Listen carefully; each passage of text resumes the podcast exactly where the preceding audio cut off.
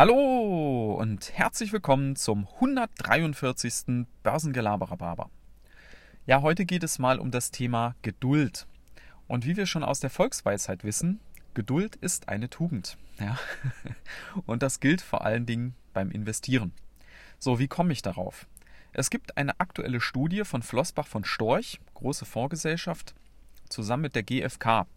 Und die haben mal Anleger gefragt, hört mal, wie lange haltet ihr denn in der Regel eure Aktien, eure Wertpapiere? Und da kam überraschendes, wenn nicht sogar schockierendes raus. Ja?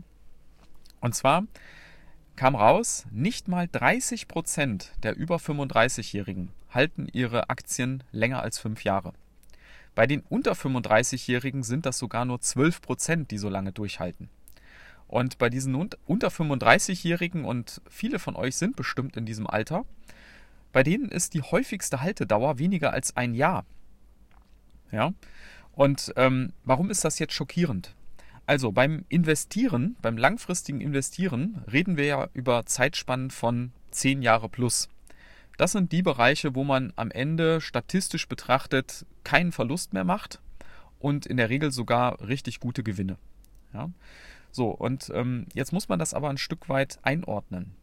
Wenn ich ähm, mir die letzten 18 Monate anschaue, dann war das tatsächlich ja so, dass man da innerhalb von kürzester Zeit richtig fette Renditen machen konnte.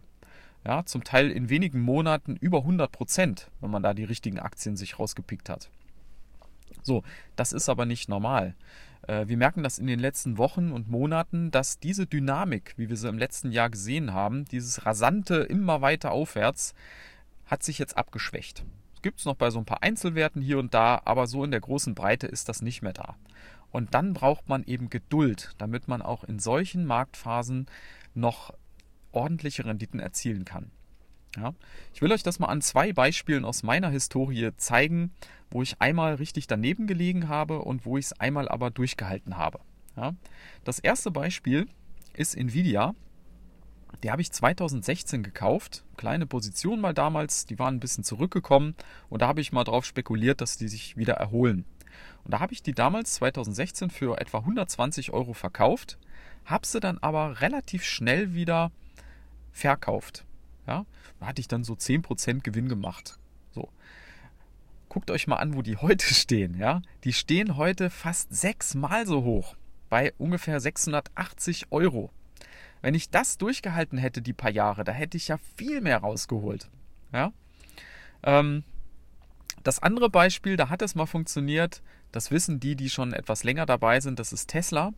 Die habe ich auch so 2016, 17 gekauft, damals für 60 Euro etwa und habe sie dann im letzten Herbst, da gibt es auch eine Podcast-Episode zu, wenn ihr da mal nachhören wollt, im letzten Herbst bei rund 250 Euro verkauft. So, das heißt, in vier Jahren vervierfacht. Also eine gigantische Rendite. Gut, wenn man sie sich heute anguckt, muss man selbstkritisch sagen, vielleicht habe ich sie doch zu früh verkauft. Die stehen nämlich heute nochmal doppelt so hoch. Ja. Aber trotzdem, man soll ja auch nicht gierig werden. Also ich war damit hochzufrieden mit der Rendite. Aber ich musste halt wirklich mehrere Jahre warten. Und die ersten Jahre ist da gar nichts passiert. Da lief die seitwärts, bis es dann so vor etwa anderthalb, zwei Jahren so richtig Fahrt aufgenommen hat. Ja.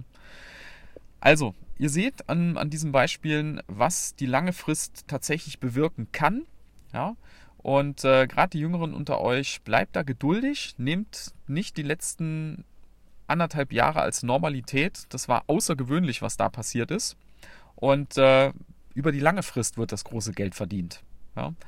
Vielleicht ähm, habt ihr nicht solche Riesenrenditen wie jetzt in den zwei Beispielen. Das war schon auch wirklich außergewöhnlich.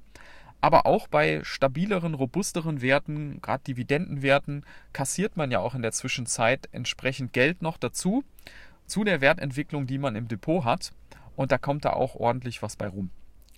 Ja, in diesem Sinne, bleibt geduldig und ich wünsche euch noch einen schönen Tag und bis dann. Ciao.